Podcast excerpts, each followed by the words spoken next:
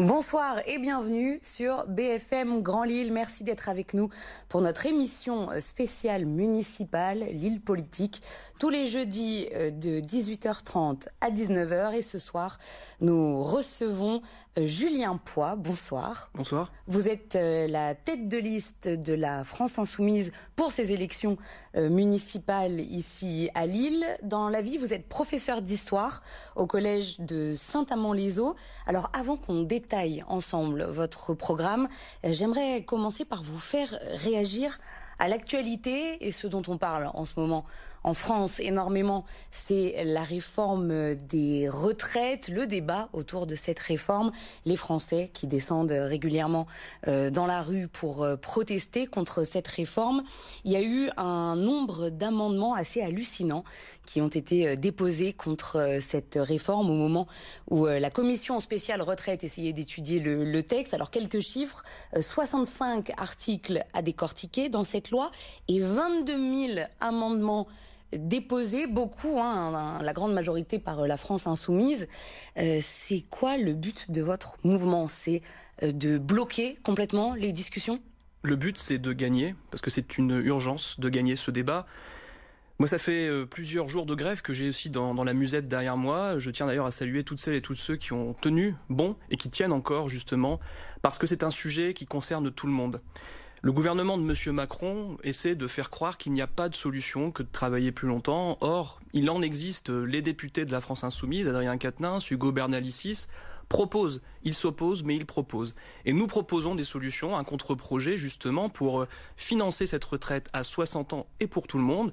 Deux solutions simples. Déjà, une mesure de justice faire l'égalité femmes-hommes dans le monde du travail, qu'elles soient payées au même niveau, elles cotiseront aussi comme les hommes au même niveau. Deuxième solution, c'est d'augmenter les salaires. Si on augmente les salaires de 1%, ça fait rentrer des milliards dans les caisses. Donc des solutions, nous en avons, et nous continuons à les proposer au sein de l'Assemblée nationale et à être présents dans toutes les mobilisations, et Dieu sait si on en a fait déjà euh, pour l'instant pas mal, et on continuera encore euh, à être présents. Euh, et c'est un combat que nous mènerons jusqu'au bout avec les syndicats, avec toutes les forces, avec les avocats qui se mobilisent, tous les corps de métier. Monsieur Macron a réussi une chose formidable, c'est qu'il a mis contre lui tous les corps de métier un ensemble de métiers qui n'avaient jamais manifesté ensemble. Et ça, c'est une chose euh, qu'on peut lui reconnaître, c'est d'avoir unifié le peuple justement. Et moi, j'interpelle aussi, euh, on a un gouvernement qui va aussi dans la violence et dans la guerre civile. Euh, les représentants locaux. La guerre civile. Je pense qu'on, oui, quand on voit ces images de violence, euh, de gens éborgnés, de gens euh, qui perdent une main en manifestant, des enfants qui se font asperger de gaz lacrymogène, je trouve qu'on a une politique du pire qui s'installe en France. Et donc, je, demande aussi aux candidats locaux, vous savez qu'au municipal, il y en a ici, Madame Spielbout à Lille, de condamner ces actes justement de débordement, ces actes qui sont contraires aux libertés collectives et républicaines. Normalement, en France, il y a un droit un droit souverain, c'est de pouvoir manifester librement et en sécurité. Et actuellement, euh, on n'est pas euh, dans ce cadre-là, si vous voulez, apaisé. Et la majorité dont vous parlez, toujours sur ce débat autour de la réforme des retraites, elle vous accuse, vous, votre mouvement, en tout cas, de blocage antidémocratique. Ce qui est quand même un petit peu fort quand on sait que votre mouvement, il fait de la défense de la démocratie son fer de lance. Qu'est-ce que vous répondez? Écoutez, nous, euh, nous souhaitons la sixième République la sixième République, il va falloir que En Marche s'y habitue. C'est un vous êtes en train de bloquer un débat parlementaire. C'est par euh, la proposition que nous faisons aussi. Euh, que nous avançons. Nous avons un contre-projet d'une quarantaine de pages, euh, nous avons des idées, nous avons des propositions, et c'est sur la table. Et en fait, nous avons des solutions, sauf qu'actuellement, vous avez une majorité qui est une majorité un peu de Playmobil, qui lève le bras en cadence pour voter, et qui ne veut pas débattre, qui ne veut pas discuter, qui n'accepte même pas, au bout de plus de, deux mois de, de grève, de recevoir des syndicats pour discuter. Donc nous utilisons toutes les armes légales à notre disposition pour pouvoir créer ce débat, pour pouvoir aussi permettre au mouvement social d'être toujours là pour faire pression sur le gouvernement. Maintenant, je pense qu'il est temps. En 95, vous savez, le gouvernement de M. Juppé avait quand même remis les gens autour de la table. Et eh ben moi, j'en appelle aussi à la raison. Il faut maintenant trouver une solution et les propositions sont là, je vous l'ai dit. Augmenter les salaires et l'égalité salariale femmes-hommes. Voilà deux propositions positives pour sortir par le haut de ce débat qui dure maintenant depuis le mois de décembre. En parlant de l'emploi, il y a des chiffres qui sont tombés au mois de janvier, des chiffres qui parlent d'une baisse du chômage au niveau national euh, des chiffres qui sont très bons. Ici, chez nous, dans la région, euh, une baisse record. On est euh, la région où la baisse est la plus forte au niveau national. Il n'y a pas un effet Macron que vous aimeriez reconnaître, même du bout des lèvres? Moi, je pense surtout qu'il y a une illusion, une illusion terrible, parce que derrière cette soi-disant baisse du chômage, on a un océan de précarité qui s'ouvre face à nous. Je tiens à le rappeler quand même, 70% des nouveaux contrats sont des CDD, Hein, qui sont signés. Un océan de précarité. Je travaille au quotidien avec des AVS, AESH, des assistantes de vie scolaire qui interviennent pour aider justement les élèves dans les classes, voilà, pour les, pour les encadrer et les aider. Ces personnes, voyez-vous, elles n'ont aucune formation. Elles sont payées 500 ou 600 euros par semaine, par mois, pardon, et elles sont dans la précarité totale. Elles sont obligées de se former elles-mêmes et Monsieur Macron, Monsieur Blanquer n'offre aucun statut solide à ces personnes. Voilà le monde de Monsieur Macron, de Madame De tous ces gens qui viennent vous présenter du rêve. C'est en fait derrière le cauchemar de la précarité. Et ça, c'est un cauchemar que nous combattons. Nous voulons des titularisations pour ces précaires. Nous voulons de l'emploi local et durable. Et d'ailleurs, on parle de statistiques locales, mais il faut tout de même rappeler que le chômage à Lille est de 19%, 5 points de plus par rapport à 2012, et le chômage des ouvriers à Lille est très fort. 33% des ouvriers lillois sont au chômage. C'est énorme, c'est plus que la moyenne nationale ou régionale. Et là, c'est le bilan aussi de la majorité sortante qui n'a pas assez diversifié le tissu économique, qui a tertiarisé, qui a fait venir beaucoup de bureaux, et qui a pensé qu'en construisant du bureau, magiquement, on allait faire pousser des emplois. Mais ça ne marche pas. Nous, nous proposons, avec la liste décidée pour Lille, soutenue par la France Insoumise, des emplois durables, des emplois locaux, et de déployer dans les quartiers de Lille cinq pôles productifs destinés à créer l'emploi de demain, mais on en parlera si vous voulez juste après. Bien sûr, on va détailler votre programme. J'aimerais vous faire réagir à une euh, dernière euh, actualité que vous avez peut-être suivie, cette euh, agression très violente à Dunkerque en marge du bal du Chat Noir. Un jeune pompier volontaire qui n'était pas en service ce soir-là et qui s'est fait lyncher par, par une, bande en essayant de s'interposer dans une, une bagarre. il y a des jeunes qui ont été interpellés, 600 en tout, quatre d'entre eux ont été mis en examen pour euh, tentative d'homicide. Et là où je veux en venir, c'est qu'ils ont pu être interpellés grâce aux images de vidéosurveillance. Qu'est-ce que vous pensez de l'usage de la vidéosurveillance? Là, c'est un cas qui cache euh, la forêt, en fait, finalement, puisque déjà, je voudrais saluer euh, ce, pompier, ce soldat du feu, et lui envoyer mes meilleurs sentiments, souhaiter un prompt rétablissement, à lui et à sa famille aussi, toutes mes pensées. Je visitais il y a peu une caserne justement à Fives avec Jean-Luc Mélenchon, Adrien Quatennens. C'est le travail qu'ils font au quotidien avec euh, des moyens qui sont de plus en plus réduits, avec des missions qui sont de plus en plus élargies parce que d'autres services publics sont reniés et sont fermés. C'est vraiment euh, une bravoure du quotidien euh, et il faut les saluer. Les caméras de vidéosurveillance. Sur la vidéosurveillance, je pense que ce n'est pas une solution qui permet d'élucider les délits ou les crimes. en fait, moi, je suis pour l'humain, l'humain d'abord, l'humain au contact, et donc c'est pour ça que dans cette situation-là, euh, dans euh, concrètement la ville, je propose à Lille de redéployer un poste de police municipale par quartier de organiser des patrouilles mixtes aussi, police nationale, police municipale, et de travailler sur le lien de confiance pour détecter justement en amont tous les problèmes qui pourrait y avoir. Vous savez, il faut s'inspirer de ce qui marche. Euh, en Belgique, il y a aussi ce qu'on appelle des visites domiciliaires. Par exemple, une personne s'installe dans un quartier, elle reçoit la visite d'un élu, euh, d'un policier qui lui apporte les documents qui ont euh, rapport avec le quartier, mais qui aussi lui donne un contact et qui repasse régulièrement. Il faut instaurer un lien de confiance, renouer un lien de confiance pour désamorcer les situations de conflit euh, et avant qu'on en arrive à ces extrémités euh, que, l'on regrette bien sûr. Donc la, confiance, c'est votre solution à l'insécurité à Lille? La police de la proximité, la police de la confiance, la police du quotidien, c'est ça que nous voulons. Et ce n'est pas une police qui est derrière ces écrans, justement. C'est une police qui va dans les cages d'escalier pour discuter avec les gens. Vous savez, la police de proximité, c'est une belle chose. Moi, je suis de ceux qui pensent que la police, au contraire, elle, doit, elle doit jouer avec les, jeunes au, foot, comme à rebrousse-poil, parce que, M. Sarkozy aujourd'hui, au moment où on parle des policiers qui jouent au foot avec euh, des jeunes? Parce que ça instaure justement un climat de confiance et de respect. C'est ce qui se passait il y a dix ans, hein, avant que M. Sarkozy dise ce n'est pas à la police de jouer au, au, rugby, au foot. Au contraire, il y avait un lien respect, il y avait une visibilité, il y avait une présence et euh, ça désamorçait bien des problèmes parce qu'ils avaient aussi, ces policiers, la connaissance du quartier. On propose aussi des patrouilles à pied, des patrouilles mixtes à pied. Parce que je pense que le, le contact, la discussion désamorce bien des problèmes euh, avant qu'on en arrive à des extrémités regrettables.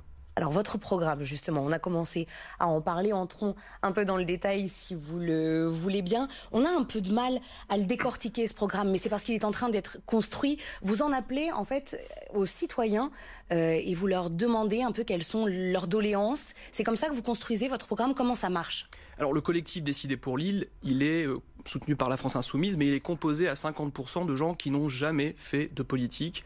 Notre démarche, elle est partie d'un constat. 52% des Lilloises et des Lillois n'ont pas voté aux élections de 2014. Donc déjà, nous avons voulu les réorganiser dans les immeubles, par des luttes, par des petites victoires. Nous avons manifesté devant des bailleurs sociaux, nous avons nettoyé avec les habitants des immeubles pour interpeller ces bailleurs sociaux. Donc l'idée, c'est de remettre en mouvement, de remettre dans l'action politique des gens qui sont loin de tout ça. Alors concrètement, et de construire avec justement des Par exemple, nous avons aussi sur la table une boîte à outils qu'on appelle la boîte à outils du décideur pour refaire des citoyens des décideurs. Dans cette boîte à outils, vous avez plein d'éléments qui permettent aux gens de se réimpliquer. Un exemple, le référendum d'initiative citoyenne que nous proposons de porter à la municipalité. Le droit de révocation des élus à la mi-mandat. Le contrôle. Ça veut dire que si vous êtes élu, mi-mandat, vous proposez un nouveau vote. Est-ce que je reste maire ou pas? Tout à fait. Je m'engage à la mi-mandat à passer devant un référendum de révocation. Le contrôle des budgets. Ouvrir les mairies. Les gens ont besoin de liens directs. Je propose quatre jours par semaine, quatre matins par semaine, d'ouvrir la mairie de Lille. On le fait à Mexico, pourquoi pas à Lille je, serais en capacité de le faire. D'ouvrir les conseils de quartier. Faire, euh, crier dessus d'ouvrir. Bah non, justement, c'est un lien direct. Qu'on Les gens ont besoin de réponses. Vous savez, quand on fait du porte-à-porte euh, dans les immeubles, les gens souffrent de l'absence de réponse, de l'isolement dans lequel on les a laissés pendant des années. Un oui ou un non.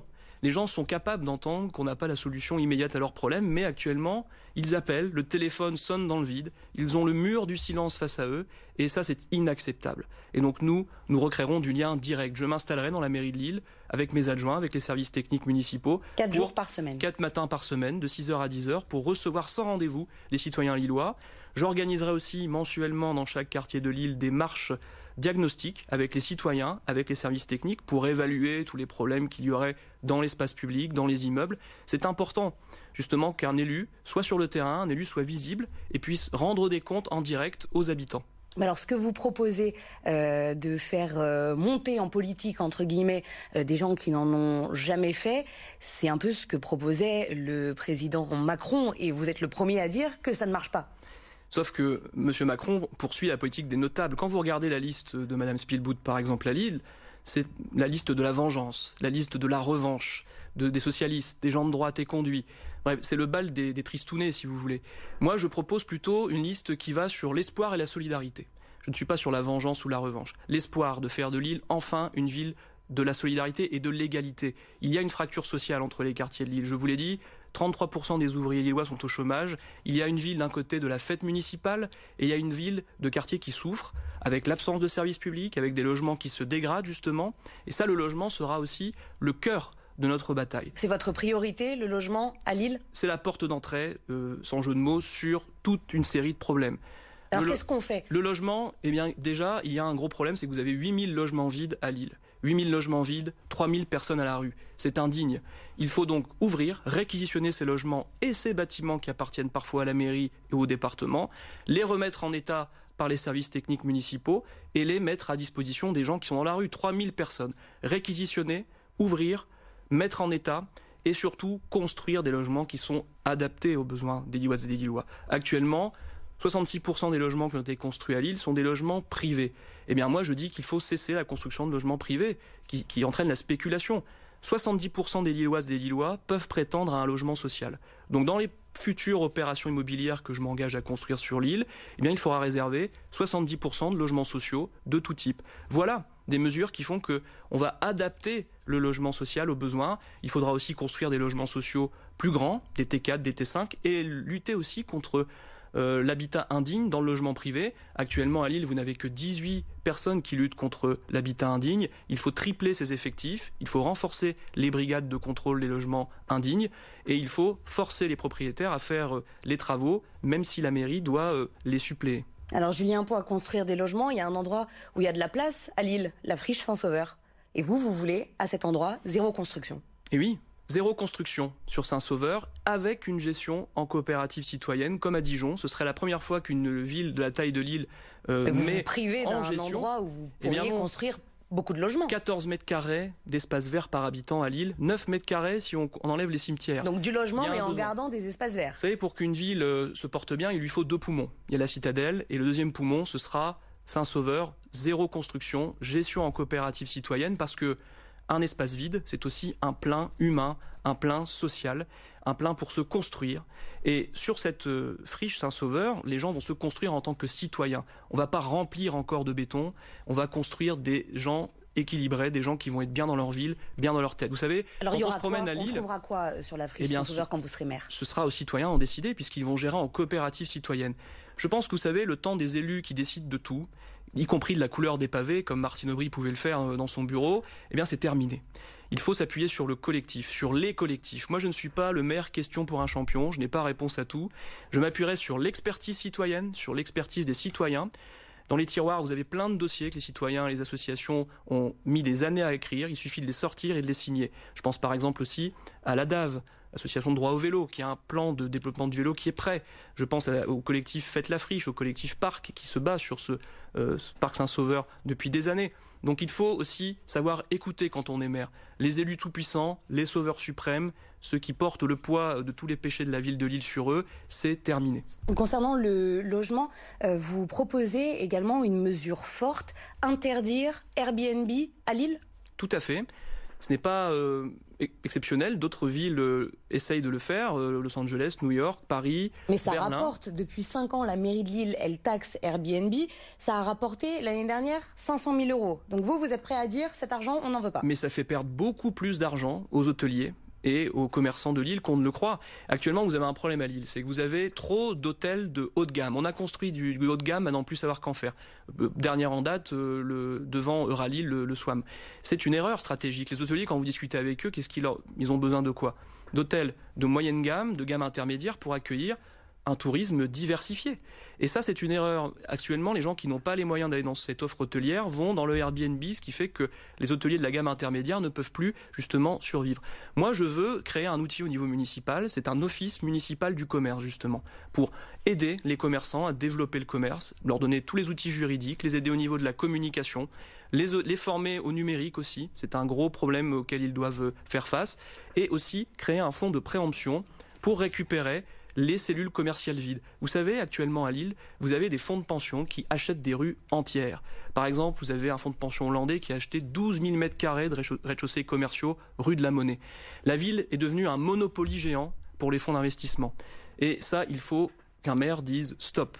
Et je le ferai via cet outil de l'Office municipal du commerce lillois. Mais alors je vous relance sur euh, les finances, sur l'argent. Euh, les sous pour financer toutes vos idées, vous les trouvez où? Eh bien écoutez, l'argent, il est là. Par exemple, sur les transports gratuits. Souvent, on me dit comment. Exactement, ça c'est l'une de vos mesures. Rendre transport gratuit, les transports universel à tous. Au niveau de la MEL. Et je suis le seul, parce que les autres sont tous des convertis de fraîche date. Et comment on fait? Comment on fait? Il faut trouver 100 millions d'euros. 100 millions d'euros, ça se trouve, les portiques de sécurité que Madame Aubry a voté, c'est 60 millions d'euros.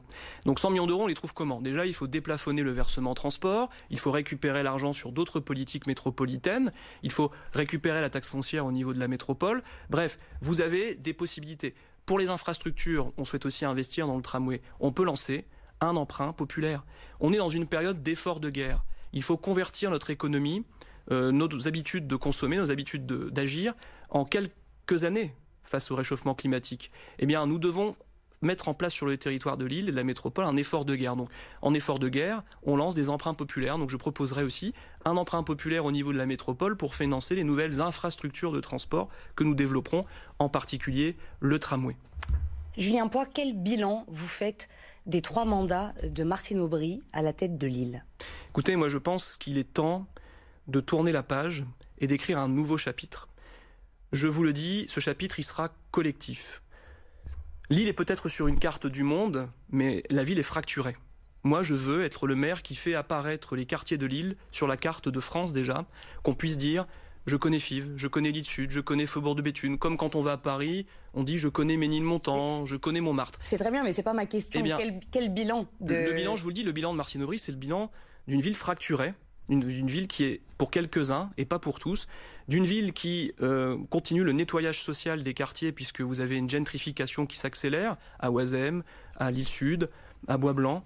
Et ça, c'est une ville qui m'inquiète, puisque moi, je veux, je veux faire la ville pour tout le monde, et en particulier si on veut faire rester les catégories populaires dans la ville, il faut agir sur le logement, il faut donc empêcher la spéculation immobilière en construisant du logement public, et il faut aussi créer de l'emploi durable, productif, local, adapté à ces 33% d'ouvriers qui sont au chômage. C'est pour ça que moi je propose un plan ambitieux, 5 pôles, 5 pôles productifs locaux sur l'île, un sur l'éco-construction, un sur le recyclage, un sur l'artisanat et les coopératives. On propose même de lancer une brasserie municipale à l'île sud de bière.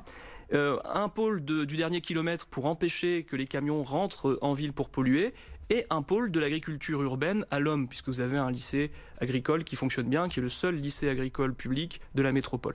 de l'emploi durable pour maintenir les catégories populaires dans la ville et du logement digne pour tous, public, pour que justement cette ville reste une ville populaire, une ville solidaire. Julien Poix, la semaine dernière, à votre place, il y avait Marc-Philippe Daubresse, le candidat Les Républicains, votre adversaire dans la course, l'un de vos adversaires dans la course à la mairie de Lille. On lui a demandé, et on vous demandera la même chose ensuite, on lui a demandé d'enregistrer une question à votre intention. Je vous propose de l'écouter et bien évidemment d'y répondre juste après. Alors, Julien, ma question est la suivante. Est-ce que la France insoumise va se présenter au deuxième tour des élections toute seule ou est-ce qu'elle va s'allier avec d'autres euh, mouvements? Et si oui, comment vous conciliez le fait que, comme moi, vous voulez aucune urbanisation de la friche Saint-Sauveur et que les Verts, par exemple, acceptent une urbanisation partielle et dense de la friche Saint-Sauveur? Est-ce que vous arriverez à concilier vos programmes? Réponse rapide, s'il vous plaît, Julien Point. Déjà, c'est un peu grâce à moi que M. Debresse a pu accéder à Saint-Sauveur parce qu'on a construit le pont. J'ai creusé un petit peu sur ce pont des Gueux, justement, qui a permis à M. Debresse d'y accéder. Saint-Sauveur, pour moi, ça restera un poumon vert euh, sans construction, donc ça, ce n'est pas négociable. Et l'alliance avec les Verts Ce n'est pas négociable. Vous savez, moi, je travaille déjà à une chose c'est de faire rentrer dans le jeu politique, de remettre à table les 52% de citoyens de l'île qui n'ont pas voté. Donc moi, mon grand combat, ce sera de les emmener au deuxième tour, justement, ces gens, qui sont déjà pas au premier. C'est mon premier combat. Les alliances politiques sur un coin de table, les magouilles et les tambouilles euh, sur les bords de la Deule, ça n'intéresse personne pour l'instant. Mon objectif, c'est de faire qu'un maximum de ces gens rentrent dans la danse, reviennent à table et surtout de leur rendre les clés du beffroi. Vous savez, moi, le jour, le, 22 mars, j'arriverai avec un coussin, avec une grosse clé en or, et j'apporterai les clés de la mairie au peuple de Lille pour les faire rentrer euh, au beffroi, et ce sera ma plus belle victoire. Alors justement, on vient de parler des Verts. C'est à votre tour de poser une question à notre prochain invité. Jeudi prochain, à votre place, il y aura Stéphane Bali, euh, le candidat Europe Écologie Les Verts à la mairie de Lille. Je vais vous demander de regarder la caméra qui est en face de vous. Tout le monde vous écoute. Vous avez euh, quelques secondes pour poser la question à Stéphane Bali. Il vous répondra la semaine prochaine. Allez-y. Bonjour Stéphane Bali. Allez-vous faire le choix historique de rompre l'alliance avec Martine Aubry, candidate du Parti socialiste, pour construire une majorité alternative qui permettra de régler à Lille les urgences sociales, écologiques et démocratiques auxquelles nous devons faire face, car il y a une urgence terrible, c'est celle qui est devant nous, et nous devons la construire en créant une majorité alternative.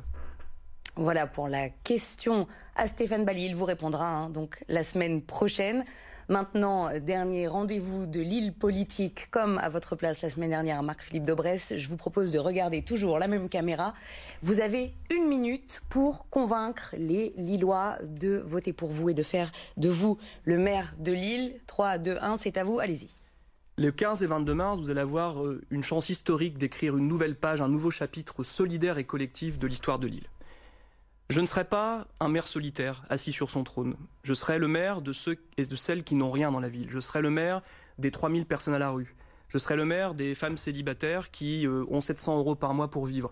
Je serai le maire de tous ces retraités dans la précarité. Je serai le maire de ces ouvriers qui sont au chômage dans la ville. Je serai un maire qui s'appuiera sur l'expertise collective des associations, des citoyens, car c'est vous les premiers spécialistes du quotidien. Ensemble, nous pouvons reconquérir cette mairie, baisser le pont-levis de ce château fort et récupérer la clé qui a trop souvent été avalée par les notables qui sont en place depuis des années à la mairie de Lille. Vous aussi, vous pouvez devenir décideur pour votre immeuble, pour votre rue, pour votre quartier, pour votre ville. Rejoignez-nous, rejoignez Décider pour Lille, une liste soutenue par la France Insoumise pour justement récupérer ces clés et les donner aux Lillois le 15 et 22 mars. Le message est passé. Merci beaucoup, Julien Poix, d'avoir été euh, notre invité ce soir dans l'île politique, candidat de la France insoumise à la mairie de Lille. Merci d'avoir accepté notre invitation. Et je vous souhaite une très bonne soirée à l'écoute de BFM Grand Lille. Merci.